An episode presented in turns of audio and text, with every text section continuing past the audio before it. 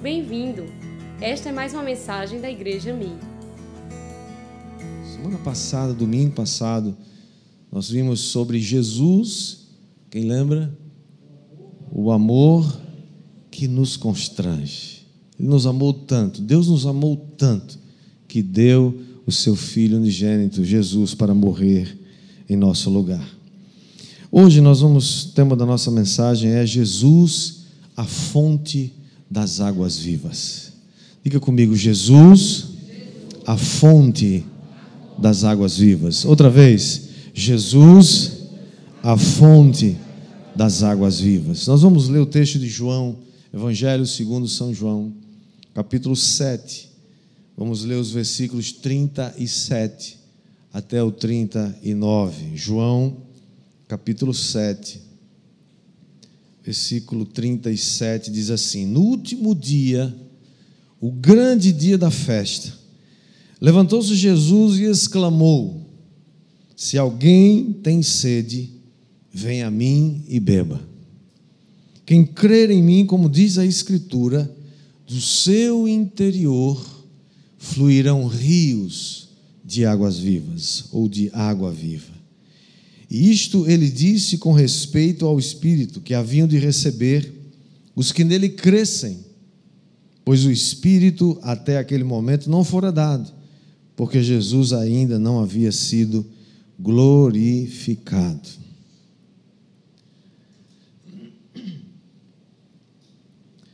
O texto começa dizendo: no último dia, o grande dia da festa. A pergunta que a gente faz é: que festa? Isso é relevante saber? Sim, completamente. A festa que esse texto está falando é a festa dos tabernáculos. Desde o último dia 2, agora dessa semana, sexta-feira, até o próximo dia 9, na próxima semana, em todo o mundo, os judeus estão comemorando, celebrando a festa de Pentecostes.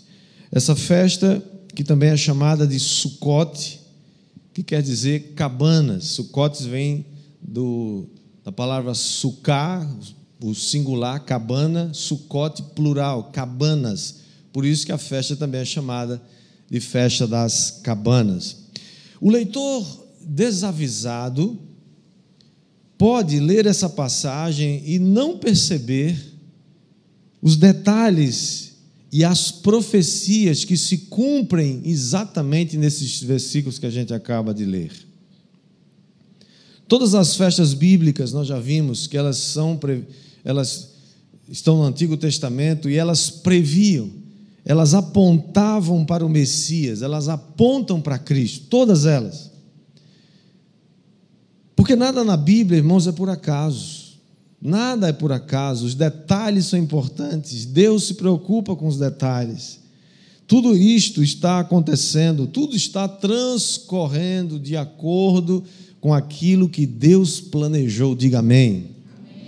Eram sete festas principais no calendário judaico. As quatro primeiras aconteciam na primavera, entre os meses de março e abril, porque Israel está localizado no hemisfério norte e é diferente aqui dos nossos, né, do, da nossa, do nosso verão, inverno, etc. E eram as quatro festas que começavam com a festa da Páscoa, tinha a festa dos pães ázimos, a festa das primícias e a festa de Pentecostes. As três últimas aconteciam no outono, nos meses de setembro e outubro, como os judeus, o calendário judaico obedece o, o, o calendário lunar e não o gregoriano, como nós é, obedecemos, então isso muda de ano para ano. Essas três festas do outono começavam com a festa das trombetas, ou também que eles chamam de Rosh Hashanah, que significa o início do ano. Trombetas anuncia a chegada de um novo ano.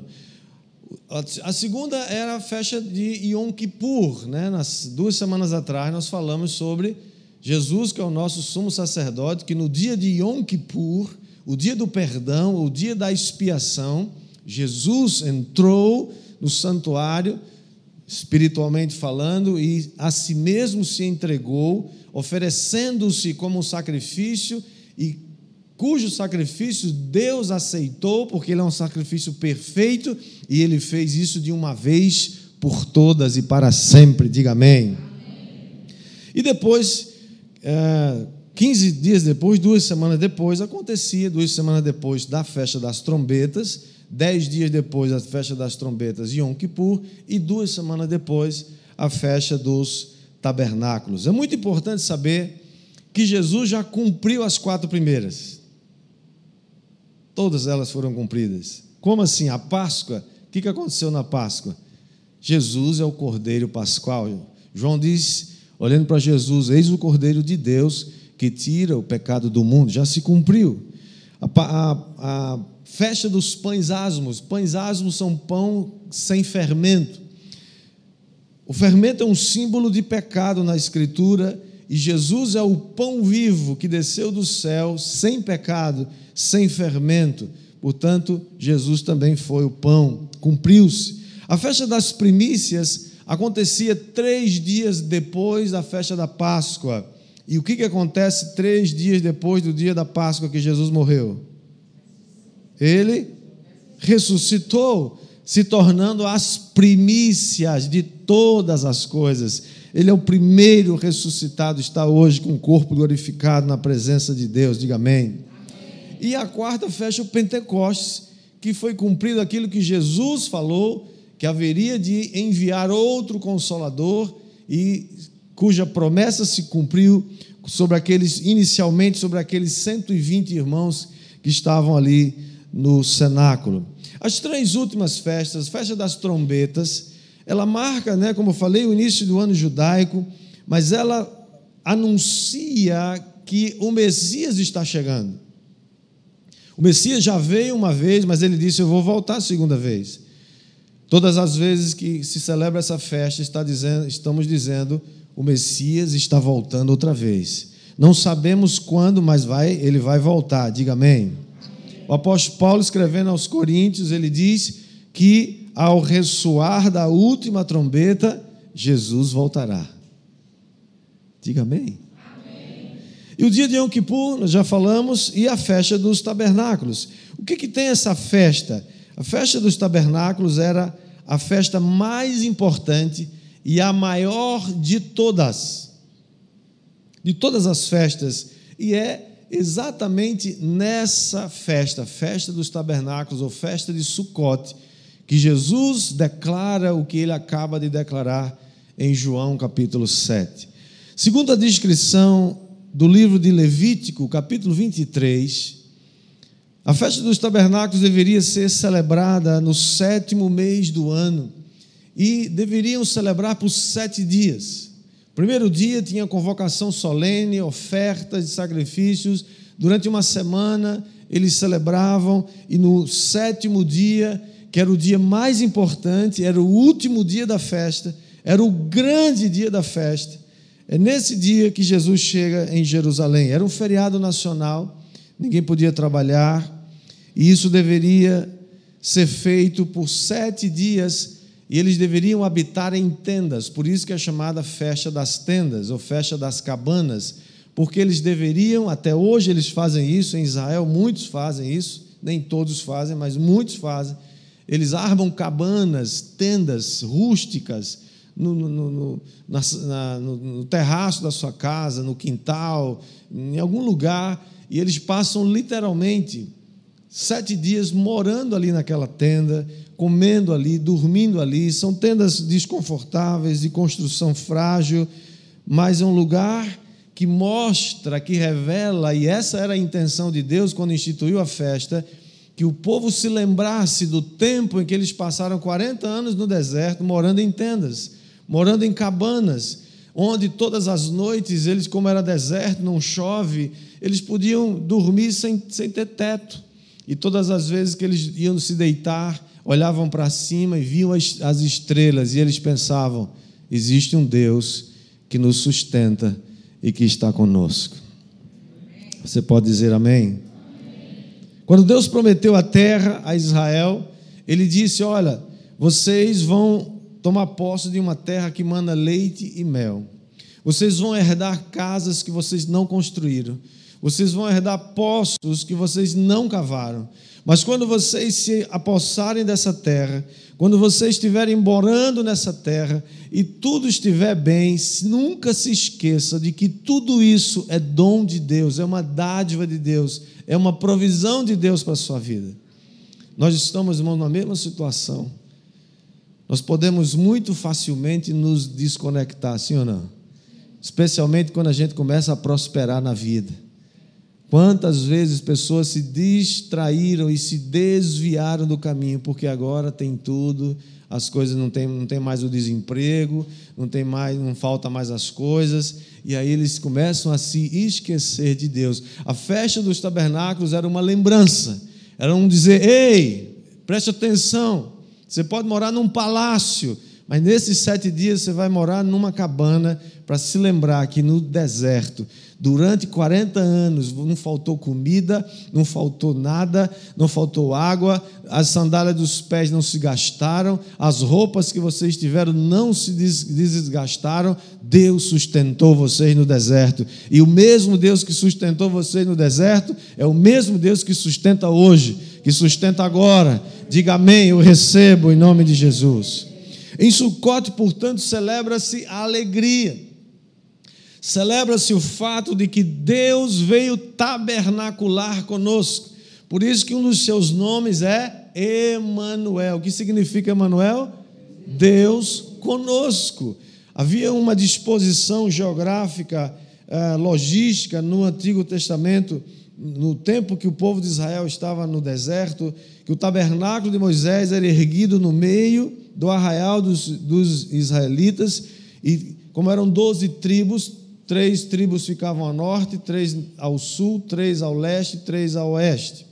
O tabernáculo ficava no meio, ali havia a chama que Deus derramou e o fogo do altar do sacrifício que jamais apagava, como um símbolo da presença de Deus, e mesmo quando eles se deslocavam de um lugar para outro, a presença de Deus ia com eles.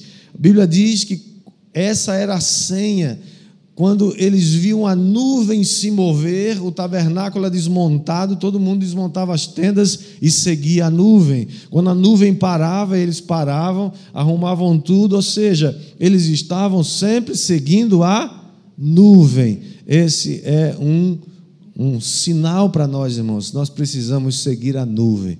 O que é a nuvem? É a vontade de Deus, é a palavra de Deus, é o chamado, é a direção de Deus. Diga amém. Quando o povo se deitava no deserto, então eles viam que Deus estava cuidando deles. Não pare de olhar para cima. Por isso que até hoje os judeus têm um negócio chamado Shabat. Shabat é um sábado onde eles param tudo. Não é que eles não têm o que fazer, é que eles decidem, e essa era a vontade de Deus e o desejo de Deus, que no sábado, uma vez por semana, eles todas, todos parassem para olhar para cima e agradecer. Deus nos deu uma semana abençoada. E Deus vai nos dar a próxima semana sempre um coração grato.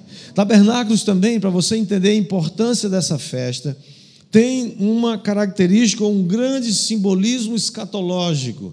Se você ler o livro de Zacarias, capítulo 14, diz que no milênio todas as nações da terra, todas as nações da terra e todas as famílias da terra subirão a Israel para celebrar a festa dos tabernáculos.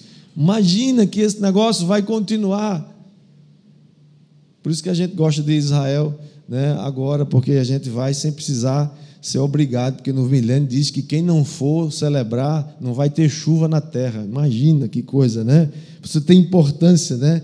Então, aqui a gente falou, voltando para o texto, diz no último dia da festa, o grande dia da festa, Jesus está na festa mais importante do calendário, Jesus está diante de uma grande multidão, porque essas festas, não só o povo de Jerusalém, mas todos os arredores, e naquela época de Jesus, quando o Império Romano dominava e muitos judeus haviam se espalhado por muitos, muitas nações, eles vinham na festa dos tabernáculos, ainda hoje é assim. Há uma multidão, agora mesmo, por causa da pandemia, não está tendo muita, mas normalmente é um mês, né, mês de Páscoa, de, de, de tabernáculo, são, são feriados muito concorridos, de muita gente. Mas algo acontecia, para você entender o que Jesus fez, ainda não é suficiente o que eu falei até agora. Preciso esclarecer mais alguma coisa. A próxima coisa que eu quero que você saiba é: havia naquela, naquela festa, no último dia da festa, o sétimo dia da festa, havia uma cerimônia chamada cerimônia de libação da água. O que, que acontecia nessa cerimônia de libação da água? O sumo sacerdote tomava um cântaro e descia as escadarias do templo, descendo até lá embaixo no tanque de Siloé, passando pelo Monte Sião. Quem foi a Israel conosco da última caravana, em, em maio de 2019, visitou esse tanque de Siloé, que é, é alto mesmo, né? o templo está lá em cima, então eles vêm descendo, tem muitos degraus, você vai até lá embaixo, onde está o tanque de Siloé ele ia buscar água. Irmãos, água é um, um instrumento, é um símbolo muito importante nas Escrituras. A água na Bíblia é um símbolo de vida, é um símbolo de salvação. A água você vê que está presente em muitos textos sagrados, por exemplo, o Salmo 46 diz que há um rio cujas correntes, torrentes alegram a, a cidade de Deus, o santuário das moradas do Altíssimo. Tem água no céu, olha que maravilha, né?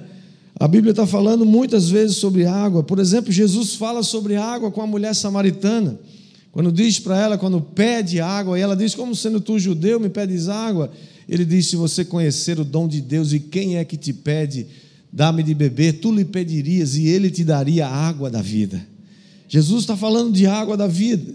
Portanto, naquele dia, nesse dia, no último dia da festa, o sumo sacerdote descia então aquelas escadarias com um cântaro, mas ele não ia só, ele ia com uma multidão, ele ia com uma procissão de muita gente, de sacerdotes, o povo cantando com instrumentos musicais.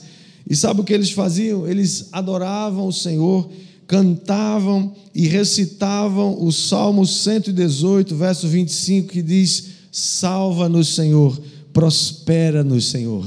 Eles desciam com alegria, iam até lá embaixo e ao chegar ali, ele, o sumo sacerdote tomava daquela água e eles voltavam igualmente alegres, cantando, ah, com muita, muita, muita gente, muita, muita, muita alegria.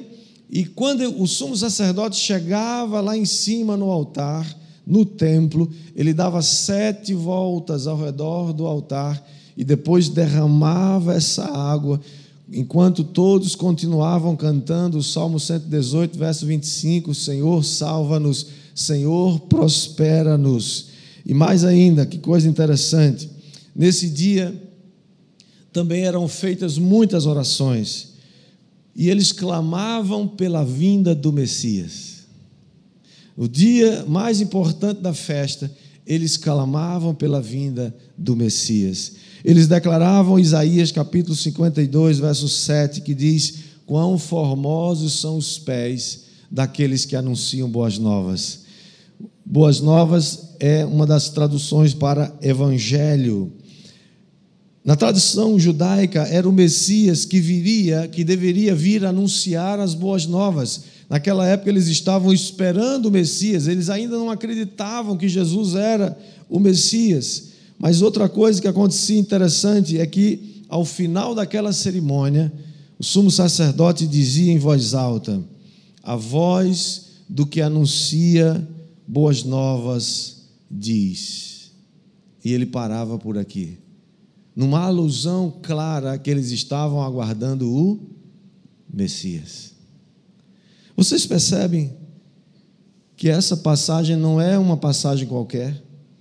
Que não foi por acaso que Jesus chegou no meio da festa e falou: Acho que essa festa é um bom lugar, é um bom momento para eu me anunciar aqui e dizer. Não. Por quase 1.500 anos eles ensaiaram aquele momento. Por quase 1.500 anos, todos os anos, eles faziam a mesma coisa. Desde que o templo foi erguido, templo ainda do templo de Salomão, eles desciam ali no tanque de Siloé, pegava aquela água, voltava, fazia tudo aquilo para anunciar a vinda do Messias. É nesse ambiente que Jesus aparece. Você agora vai entender esse texto como você nunca entendeu na sua vida. Jesus aparece no último dia da festa, numa festa que ele, a princípio, não queria ir. Você lê o começo do capítulo 7 de João, os seus irmãos estavam dizendo para ele: Olha, você tem que ir para a festa, você, você não é profeta, você. Né? Porque os irmãos inicialmente nem acreditavam em Jesus. Você tem que se mostrar, você tem que aparecer, você tem que botar lá a sua cara no Instagram, você tem que aparecer nas redes sociais, vai lá para Jerusalém, que é outdoor lá, né? Jesus fala: Não, não, não vou não, vocês que vão, depois eu não vou agora não. Chegou minha hora, não. Jesus não era guiado pelos likes da vida, viu, gente? Jesus não era guiado por faz isso, faz aquilo. Jesus sabia o que tinha que fazer, ele sabia que ia aparecer nesse último dia da festa. E é nesse contexto, nesse ambiente, no grande dia da festa, na festa mais importante do calendário, no dia mais importante da festa e no dia da cerimônia da libação da água, ensaiada há 1500 anos, que ele se levanta. Aliás, o texto diz que ele exclamou, é mais do que clamar, é mais do que falar. Talvez ele tenha se posicionado num lugar visível e tenha declarado com todas as letras: Se alguém tem sede, venha a mim e beba. Quem crer em mim, como diz a Escritura, do seu interior fluirão rios de água viva. Jesus é o cumprimento da água da vida, tanto para aquela mulher samaritana, quanto para aquele sumo sacerdote e para todas as pessoas que têm sede. Jesus é a água da vida que nós precisamos. Essa é a primeira coisa que eu quero deixar com você três coisas a respeito desse texto. Primeiro, Jesus é a água da vida. Jesus é aquele de quem o sumo sacerdote estava falando. Estavam preparando o ambiente, ensaiando. Jesus é esse de quem ele está dizendo: olha, as boas novas vão ser anunciadas pelo Messias. Em outras palavras, Jesus está dizendo: Eu cheguei, sou eu, sou eu que estou trazendo boas novas. Vocês têm água, vocês não precisam buscar água lá do, lá do, do, do Siloé e trazer para cá. Isso é um símbolo, é algo, é uma promessa, é uma profecia, mas hoje se cumpriu. Todos que querem ter, matar a sua sede, venham a mim e beba. Essa palavra, irmão, continua sendo dita por séculos, dois mil anos depois, ela continua poderosa. Se você tem sede, venha a Jesus e beba. Ele é a fonte das águas vivas. Apocalipse, quando fala, no último capítulo do, do livro de Apocalipse 22, 17, diz: O Espírito e a noiva dizem: Vem.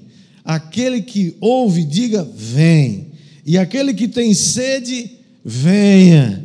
E quem quiser, receba de graça a água da vida. Você tem sede? Se você não tem sede, peça a Deus para te dar muita sede. Porque só toma água quem tem sede. Aliás, a gente está aprendendo a tomar água sem sede agora, né? Por causa da imunidade e tal, melhor, né? O personal treino aí ensinando a gente. Mas é sede da água da vida. Deus está dizendo para nós nessa noite: você tem uma fonte, é uma fonte inesgotável. Segunda coisa que a gente aprende com esse texto é que você precisa crer em Jesus. Qual é o problema dos, daqueles sumos sacerdotes daquela época? Dos sacerdotes, dos levitas, dos, dos religiosos daquela época, de tanta gente que não creu em Jesus. Qual é o problema? Eles não acreditavam que Jesus era o Messias. Eles não acreditavam que Jesus era tudo aquilo que ele dizia ser e que a Escritura dizia dele. Para beber dessa água, a única coisa que você precisa fazer, irmãos, é crer em Jesus. É crer em Jesus. E olha, não crer em Jesus é o maior pecado que um homem pode cometer. É não crer que Jesus é o Filho de Deus. É não crer que Jesus é o unigênito de Deus. É não crer em Jesus que Ele é o cumprimento de todas as profecias messiânicas que estão descritas no, no Antigo Testamento. Mas sabe qual é o problema para nós, principalmente ocidentais? É que crer para a gente é diferente, muitas vezes, do crer bíblico hebraico. O crer para nós é muito mais grego, é um crer filosófico. Assim, você crê numa coisa, mas você pode não acreditar naquilo. Tem gente que crê em Deus e não faz o que Deus manda, sim ou não? Você pode crer em Deus e não obedecê-lo. Não, eu creio que existe um Deus, mas eu vou viver minha vida. Isso é crer grego. Isso é um crer que não, não tem nada a ver com crer. Crer hebraico, crer na mentalidade hebraica, que significa muito mais do que isso. Significa acreditar e obedecer. O, é, o crer hebraico só é crer se você diz que crê, mas obedece. Se você crê, mas não obedece, você não crê. Você não acredita. Crer e ser fiel ao que você crer e manifestar os frutos através da obediência. Como é que você diz que você crê em alguma coisa? Quando você vive de acordo com aquela coisa. Como é que você prova que você crê em Jesus? quando você produz frutos que são dignos daquilo que Jesus plantou dentro de você. Porque se você não guarda os mandamentos de Jesus, você não pode dizer que ama Jesus. Né? Ele mesmo disse em João 14, 21, aquele que tem os meus mandamentos e os guarda, esse é o que me ama. Terceira coisa e última, é, Jesus é a água que cura. Tem alguém precisando de cura aqui hoje? Nós vamos tomar ceia daqui a pouco. Tudo o que você precisa está na simbologia dessa ceia. Não é o pão nem o cálice que nos cura, mas é o Jesus que esse símbolo, que esse símbolo representa. É o Jesus que se levantou naquele último dia, o grande dia da festa, e disse: Quem tem sede, venha a mim e beba. O que, que acontece com o cumprimento dessa profecia? Porque crer em Cristo, irmãos, não somente mata a nossa sede espiritual, mas crer em Cristo também produz em nós um fluir de rios de água viva. Eu vou falar de novo para você acordar. Reino de Deus, irmãos, não é só para você, o reino de Deus é para o mundo. O reino de Deus, matar a sua sede não é só bom para você, Tomar dessa água da vida não pode ser uma coisa que só mata a sua sede, tem que ser algo que vai jorrar para a vida eterna, que vai jorrar para alcançar outras pessoas. Ninguém vai ficar é, é, é, ao seu lado sem perceber que existe um jorrar, um, um, um liberar geral dentro de você. Você não consegue ficar quieto nem parado, porque as coisas de Deus estão borbulhando dentro de você. Alguém vai chamar você de fanático, alguém vai chamar você de alienado, de louco. Se eu só fala de Jesus, pois é, que maravilha por quê? Porque tem um rio fluindo aí dentro, tem rios, tem águas vivas, tem um negócio borbulhando aí, não dá para segurar uma fonte. A fonte tem que jorrar, a fonte tem que avançar, meu irmão. Você está cheio de Deus, então deixa Deus vazar para todo mundo. Quem está entendendo aí? Mas sabe outra coisa que acontece aqui? Jesus é água que cura porque naquele dia, ali na festa de tabernáculos, também cumpriu-se profeticamente o que ainda não se cumpriu historicamente. Há muitas coisas que já se cumpriram historicamente, mas ainda não se cumpriu profeticamente. A Bíblia tem dessas coisas. Há coisas que já se cumpriram profeticamente, mas ainda não se cumpriram historicamente. Essa aqui é uma delas. Naquele dia cumpriu-se profeticamente o que está descrito em Isaías, aliás, perdão, Ezequiel 47. Ezequiel 47 fala do rio de Deus. Eu queria que você abrisse sua Bíblia comigo para a gente terminar lendo esse texto. Ezequiel 47, versículo 1 diz assim: Depois disso, o homem me fez voltar à entrada do templo, e eis que saíam águas de debaixo do limiar do templo, para o oriente.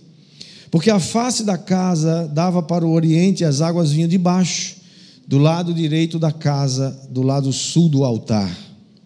Ele me levou pela porta do norte e me fez dar uma volta por fora até a porta exterior que olha para o oriente. E eis que corriam as águas ao lado direito. E saiu aquele homem para o oriente, tendo na mão um cordão de medir, mediu mil côvados e me fez passar pelas águas, águas que davam pelos tornozelos. Mediu umas mil e me fez passar pelas águas, águas que me davam pelos joelhos Mediu umas mil, me fez passar pelas águas, águas que me davam pelos lombos.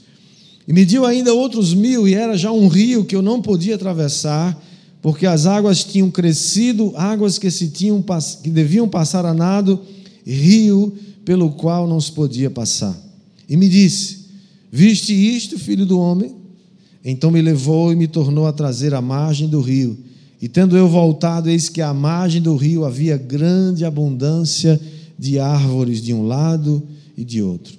Então me disse: Estas águas saem para a região oriental e descem a campina e entram no Mar Morto, cujas águas ficarão saudáveis. Quem já foi a Israel conhece bem essa geografia. Jerusalém e o templo estão a quase mil metros de altura acima do nível do mar. O Mar Morto está a 400 metros abaixo do nível do mar. Portanto, essa profecia está dizendo que essa água vai sair do templo em Jerusalém e ela vai descer. E quem sabe, quem conhece esse caminho de Jerusalém até o Mar Morto, sabe que ali tem deserto. Ali é chamado deserto da Judéia. E ali, por aquelas encostas, vindo do Monte Moriá, onde cai, naquele vale, e ali está dizendo que essa água profeticamente vai sair por ali, margeando as encostas do, do deserto da Judéia, e vai alcançar o Mar Morto lá embaixo. Mas está dizendo que quando essa água passa por esse deserto, de um lado e de outro, vai ter abundância de árvores num deserto hoje que a gente sabe que não tem nada. E mais ainda, está dizendo que essas águas vão entrar no Mar Morto e essas águas ficarão saudáveis. Quem já tomou banho no Mar Morto sabe que ali tem uma concentração de sal dez vezes maior do que o nosso mar aqui. Esse mar aqui tem 3% mais ou menos de sal. O Mar Morto tem 30% de sal. Se aquela água cair nos seus olhos, você vai passar o resto do dia com os olhos inchados, porque vai doer muito. Não tem quase vida, tem alguns, muito pouco vida naquele lugar, mas não tem peixe, não tem nada. É um lugar deserto, é um lugar seco, é um lugar quente, é um lugar que sem vida praticamente. Mas está dizendo que essa água vai entrar no mar morto e as águas ficarão saudáveis. O verso 9 diz: De toda criatura vivente que vive em enxames, viverá por onde quer que passe esse rio, e haverá muitíssimo peixe. E aonde chegarem estas águas, tornarão saudáveis as do mar, e tudo viverá por onde quer que passe este rio. Por onde Jesus passar, vai ter cura. Por onde Jesus passar, vai ter mudança. Na casa que Jesus entrar, vai ter mudança. Na casa que Jesus entrar, vai mudar aquele negócio. Onde tem sequidão, vai ter um manancial. Onde tem nada, onde não tem peixe, onde não tem vida, Deus vai produzir vida quando Jesus chega na sua vida.